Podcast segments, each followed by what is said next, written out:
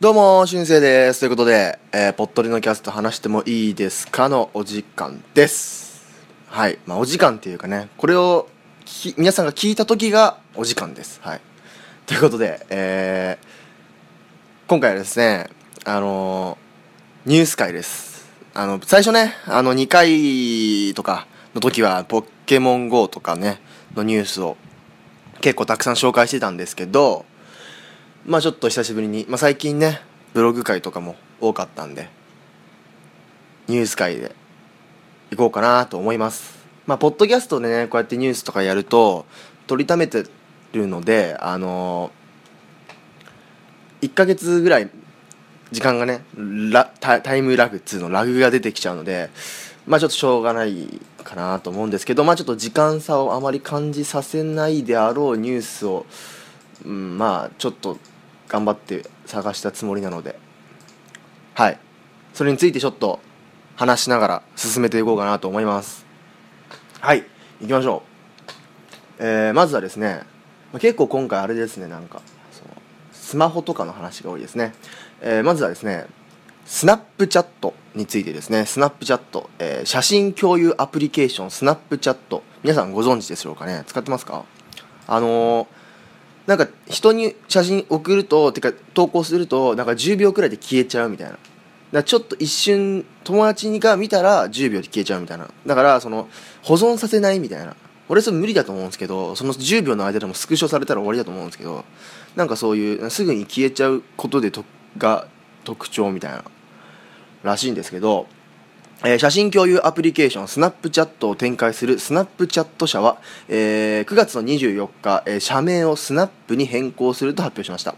スナップチャットの原型であるピカブーのサービス開始からえー5年以上が経過し同社の事業発展は、えーストーリーズえーメモリーズなど、えー増加している。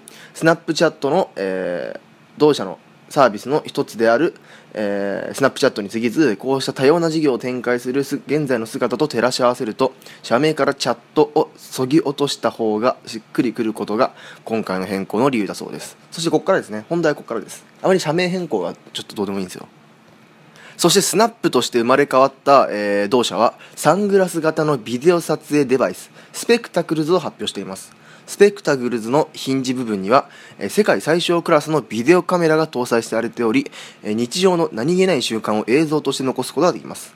撮影した動画は Bluetooth または Wi-Fi で Snapchat アプリに接続が可能で新たな円形のビデオフォーマットで直接アプリに転送することができます。え視野角115度の円形ビデオはさまざまなデバイス上でフルスクリーン再生が可能だというスペクタクルズのカラー展開は3色でリリース時期は近日となっています。ということで、まあ、1ヶ月後あたりにねこれが配信されている頃にはもうスペクタクルズが、えリリースされているかもしれませんね。皆さんこのこういうあのビなんうのグラス型カメラみたいなのって持ってますかね？どうなんでしょう。僕周りで使ってる人見たことないんですけどなんか Google グラスとかもあったじゃないですか。ちょっと前にね。あれとかどうなんでしょうかね？皆さん持ってるんでしょうか？もしくは買う予定があるとか買ってみたいとかあるんでしょうかね？僕は絶対買わないと思うんですけどうんカメラね撮りたかったら普通にそう撮るし、まあ、これがあるとそのなんだろう劇的瞬間を逃すことがないのかもしれないんですけど、まあ、そんな瞬間もまあそんなないですしね。うん。あとなんかそうなんかこれずっとつけて歩いてたらなんか盗撮チックじゃないですかなんか。なんでねなんかうん俺はいいかなと思ってるんですけどね。まあこれなんかねレンズのところにちょレンズが丸丸め丸サングラスみたいな感じでこうレンズの部分に少しカメラがくっつい丸いカメラがくっついてるみたいな。今回はこれメガネ型じゃなくてサングラス型なんですね。はい。スペクタクルズ。どうでしょうかね。ちょっと気になる人はあのー見てみてはいかがでしょうか。こういうグラス型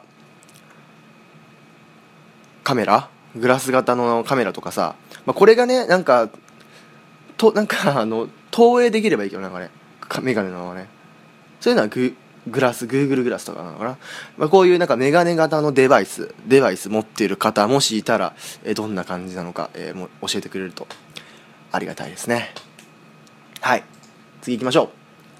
えーちょっとね高校生ネタです。次は。高校生ネタですね。やっぱこれがね俺はちょっと気になるところでしょう。えー、あんまりねちょっとこういうのはうんって感じなんですけど。まあ突っ込みましょう。いきましょう、えー、次はですねマイナビの、えー、次はデータ的な話ですね。高校生がスマホでお小遣いを稼ぐ方法1位は？ってことで。はい。うんあんまねあんま嫌なんですけどねこういうの。いきましょう。MMD 研究所は9月26日高校生のスマートフォン利用実態調査の結果を発表しました。同調査は8月26日から31日高校生921名を対象にインターネット調査を実施しています。所有している携帯端末を聞くと、えー、93%がスマホ最多になりますね。これもちろん。次いでフューチャーフォンが3%持っていないが3%となりました。スマートフォンを所有する回答者の、えーまあ、使用しているデバイスは、えー、最多73%で iPhone、えー、18%が Android ということで、はい、そしてですね、えー、格安スマホは、えー、7%ぐらいですね、はい、でその他のスマートフォンが1%その他のスマートフォンブラックベリーとかちょっとよくわかんないですけどありましたよねそういうの。はい。スマートフォンを所有する人にスマートフォン上でお小遣い稼ぎかっこ交換できるポイント稼ぎをや有料のアイテムを得るなど得るためにしたこと。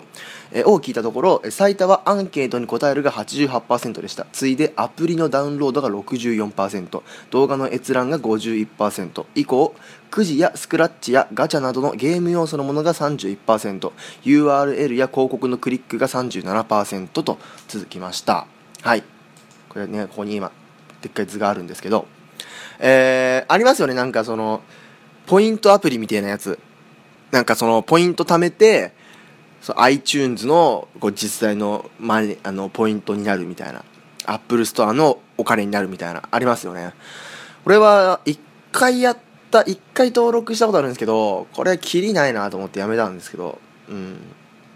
あのだから結局100だから例えば iTunes150 円分をやるにはポイント500500 500ポイント貯めようみたいな。だけどこういろいろ方法があるんですよね。動画を見たりとかアプリをダウンロードしたらポイントもらえるとか。でも動画見ても1ポイントしかもらえなかったりアプリ落としても23ポイントしかもらえなかったりしてうんたまんねえだろこれ絶対。しかも動画もなんか1日1回2回しか見れないみたいな。1日で500回見ればそれ150円たまるんですけど1日1回2回やったら最低でも250日かかるじゃないですか。いやこれきりねえなと思ってやめたんですけど。で結局その大型ポイント200ポイントドーンって手に入ったりするには結局有料の何かを登録したり結局そこでお金払ってるんで意味ないなと思ってやめましたね。はい。アンケートに答えるが多いんですねやっぱり。そういうアプリなのかな。うん。88%じゃアプリのダウンロード、えー、動画の閲覧。まあこの上の3つぐらい俺もやりましたね。そのアプリポイントアプリの時にね。うん。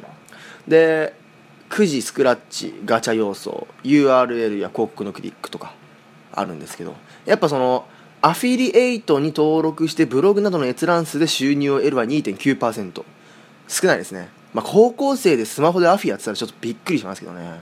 うん。動画や写真を投稿して再生閲覧数で収入を得る。5.1%これやりつつ YouTuber の意味ですね。意味的には。動画投稿してみたいな。うん、まあでも全体から見たら5%しかないですね、うん、俺もその YouTube はやってるんですけどあのお金登録収入登録はしてないんであの特に。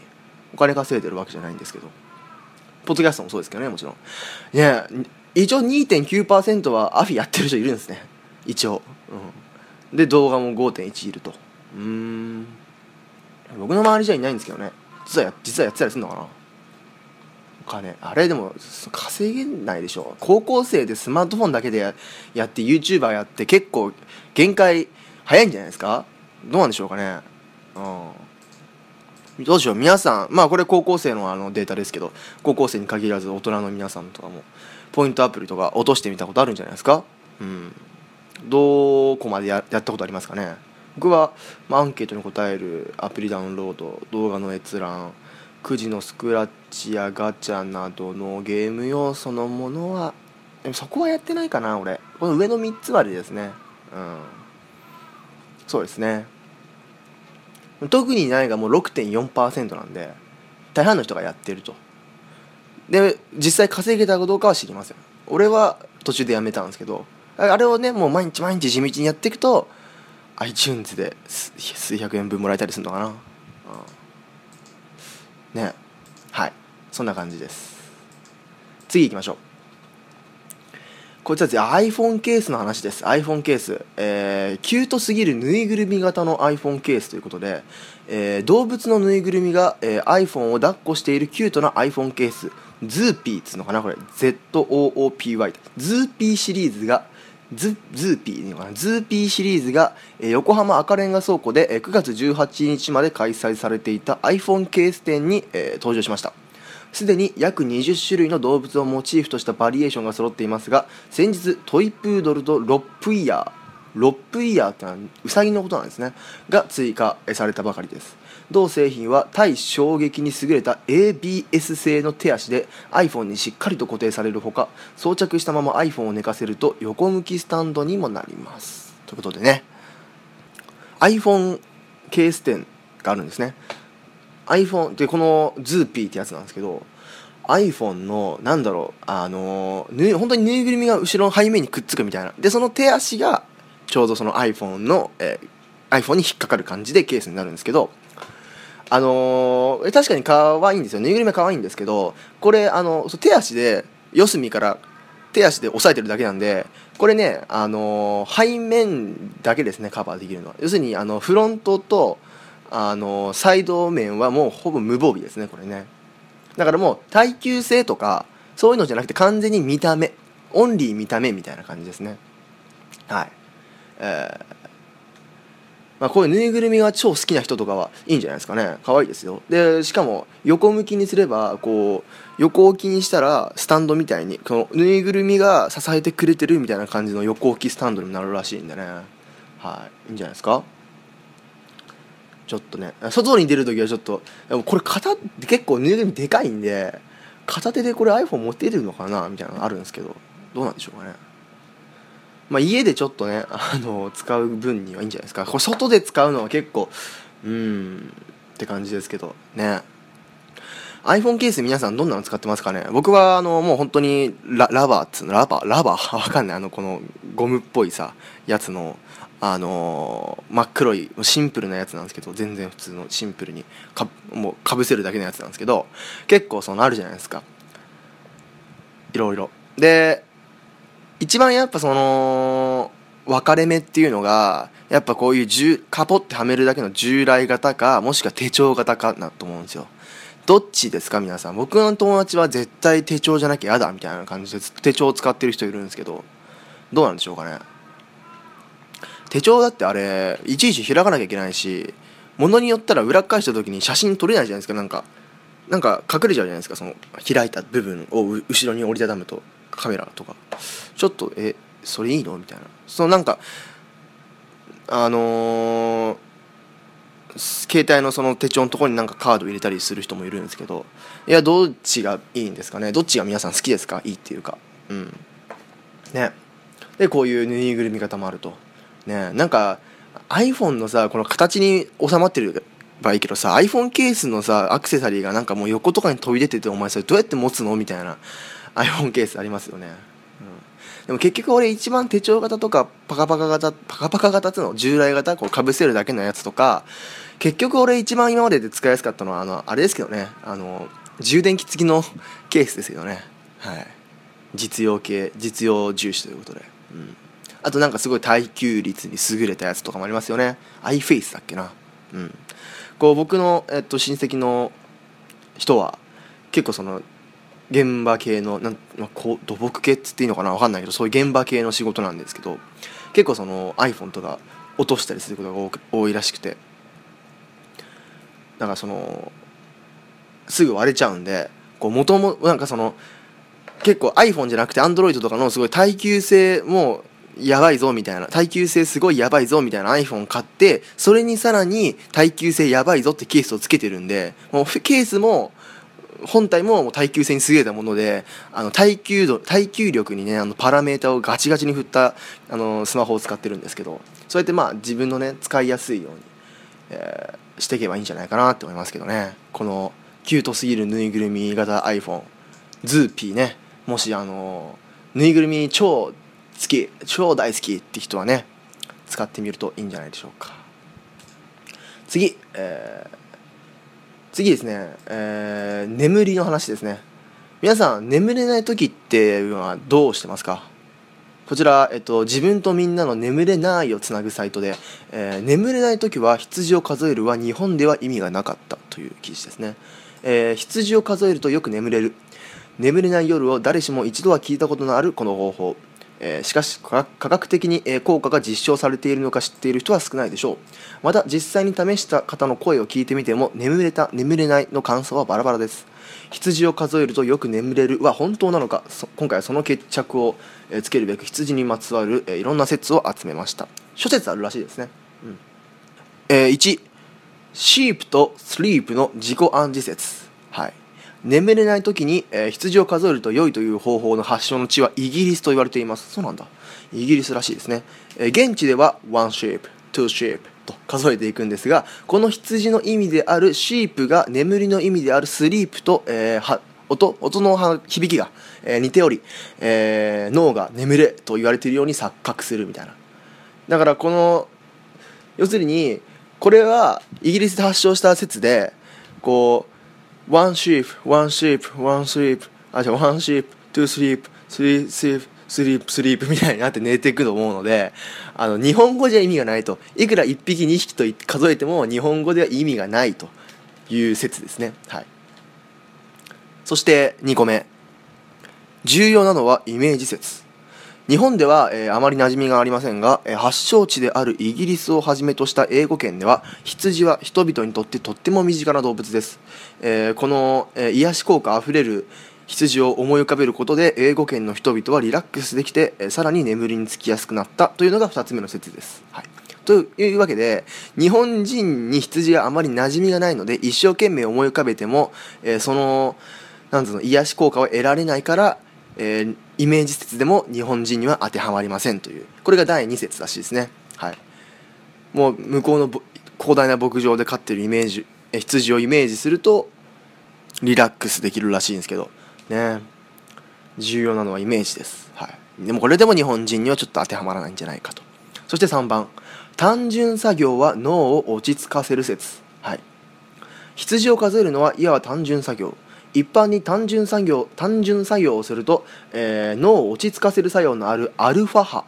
アルファ波じゃないのアルファ波だかなアルファ波が出てぼーっとしてくるため結果的に眠りやすくなると言われています3節の中でも極めて科学的で納得感のある説ではありますがイメージ説の時同様日本人にあまり馴染みのない羊を数えると脳が活性化してかえって眠れなくなってしまいますどうやらこの説も日本人が、え羊をさ、え羊を数えると眠くなるを証明するのは難しそうです。はい。うんどうなんで単純作業ってことはだから羊があまり日本人に馴染みがないからダメだったら何でしょうかね。な何を浮かべればいいんですか？うん。鹿とか。鹿とか？1鹿が 1, 1匹鹿が2匹みたいなのいいのかな？どうなんでしょうかね。えー、まあ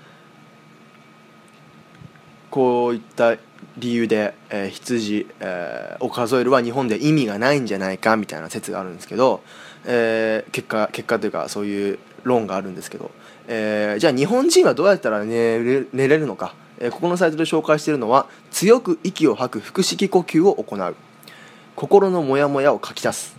布団から出るということで。えー、布団から出て思いっきりリラックスすればいいんじゃないかみたいな、えー、心のモヤモヤを書き消すみたいな。書き出すか書き出すだからなんかノートとかでか書いてみるのかな。はい。どうですか？皆さん寝れない時はどうしますかね？俺は寝れない時なんだろうな。もうひたすら目をつぶって心を無にするみたいな。こうなんか何かほらず寝ててもやっぱ横になってても目つぶっててもなんか眠れない時はいろいろ考えちゃうじゃないですか。もうそれをもう考えた自分が考えたことを片っ端から心の中で否定してってどんどん無にしていくみたいな あのことをねしてるとねだんだん寝てる、ねまあ、結局その否定してる部分で考えてるんですけど脳を使っちゃってるんですけどなんかそれで寝れるなって感覚があるんですけどどうなんでしょうかね。うん。あとなんだろうな。もうなんかもう なんか宙に浮いてる俺このまま横になったらもう宙に浮けるんじゃないかみたいなのをイメージする。宙に浮くイメージとかをなんか俺はすることがあるんですけど。皆さん眠れない時どうしますかね？はい、まあ、羊を数えても眠くはならないんじゃないかと、はい、いう説です。皆さんの、えー、寝れない時にどうするかの対策法をぜひ教えてください。次ラストですね。都道府県が動物や乗り物に楽しく地図を学べるパズル。小さな子供から、えー、小学生まで楽しく地図が、えー、学べる学習パズル。1日10分で地図を覚える大きなパズルが発売中です。定価は1300円。同製品は、えー、作家秋山風三郎さんが考察した、え日本地図の暗記法秋山メソッドをパズルにしたものです。都道府県の形を動物や乗り物として捉えその言葉を繰り返し口ずさむことで自然に学ぶことができます。各ピースには「エイは北海道」など言葉や各都道府県の県庁所在地のほか世界世界遺産や山川地域の特産物も掲載されているので小学校の地理の学習にも役立つ内容となっています。ということでそういう子ども向けの地理を覚えやすい日本都道府県を覚えやすい、えー、地図、えー、パズルが出たそうですね。皆さんこの都道府県をまあちっちゃい頃たくさん覚えたと思うんですけどこれどうやって覚えました？どうやって覚えましたかね？僕はあの小学校の時の社会の先生がこうテストする感じで形式でまあこういうのが一般的なのかな、うん、でもそのもう先生はもう全員がその全員合格全員が完璧に書けるまで何回でもやるみたいな。感じでスパルタスパルタじゃねえな。スパルタではないんですけどそれほどやっぱね日本都道府県をもう知ってなきゃもうダメですからね。あのそういう感じでもう全員が全員しかも途中で県庁所在地まで入りましたからね。全員が県と県庁所在地をテストで満点全員がクラス全員が満点取るまでやるみたいな。やりましたね小学生の時に。それで覚えました。うん。皆さんはちっちゃい頃に自然と覚えたか学校でたくさん練習したかね自分でこういうパズルを使って覚えたかみたいなのあると思うんですけど皆さんはどうやって都道府県を覚えたでしょうかね。確かにね47かなくらいありますからね。うん。というわけで今回は、えー、こういった、えー、1ヶ月遅れニュースを紹介していきました。はい。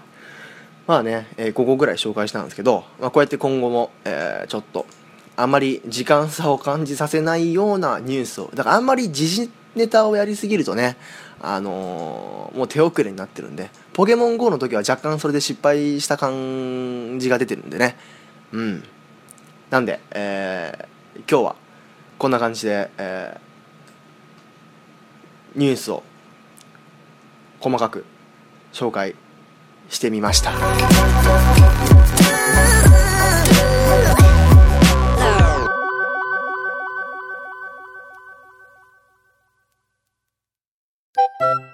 とドラゴンのレイドラ聞いて聞いて、ドラゴンくん何？お姉ちゃん。なんかね、レイドラの CM を作ることになったんだよ。CM って何？そこからかよこんな感じで、バカの弟と、ゆるーくのんびり喋ってます。バカって言うな。詳しくは、ポッドキャスト、レイドラで検索。皆さん、ぜひ、聞いてください。よし。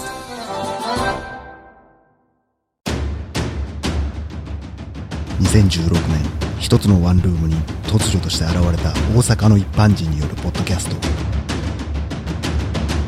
大々大げな時間。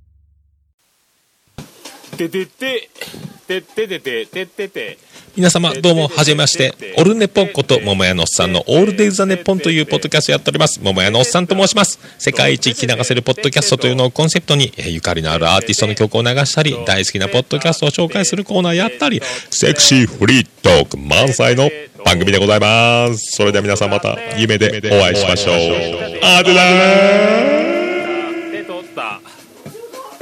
てってててってててててと。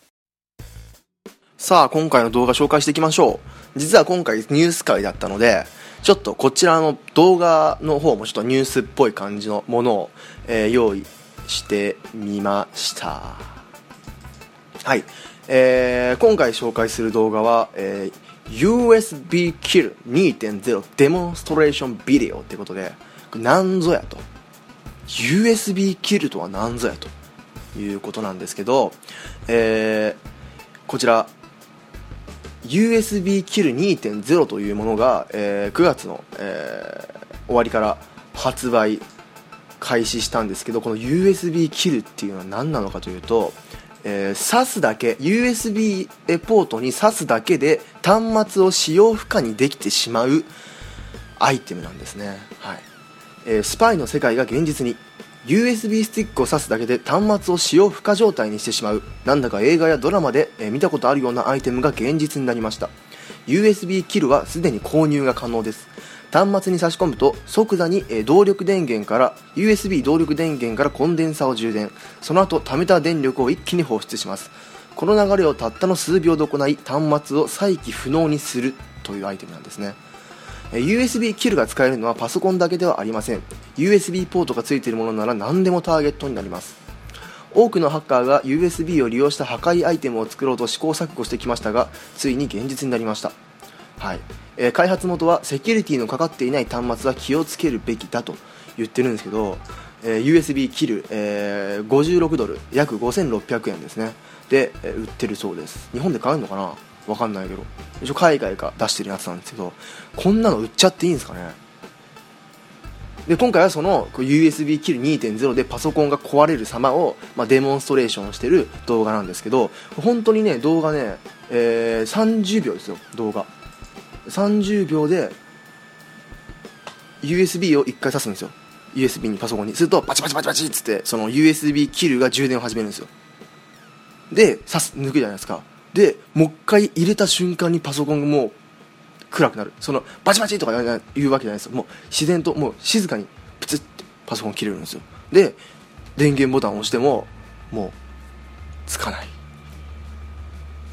すごいっすね。これどうなんでなんでこんなの作ったの？うん。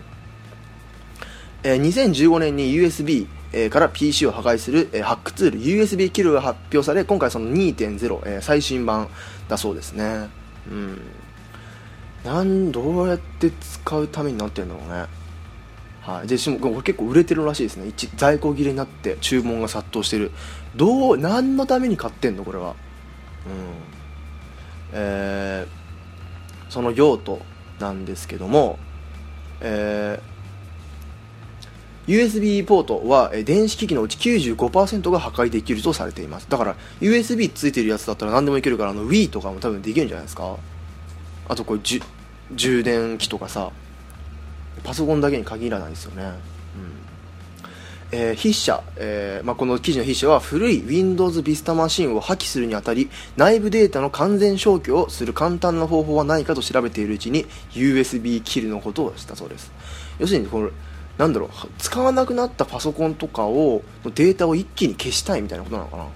初期化じゃダメなのかね？うん。えーある人が PC に保存しているある画像データを削除してほしいと頼まれた時に入手すると言ってる人もいます。要するにあいつのパソコンに俺の機密情報が入ってるからこれで壊してやるみたいな。もう完全にスパイじゃないですか。ねえ。ダメでしょこんなの。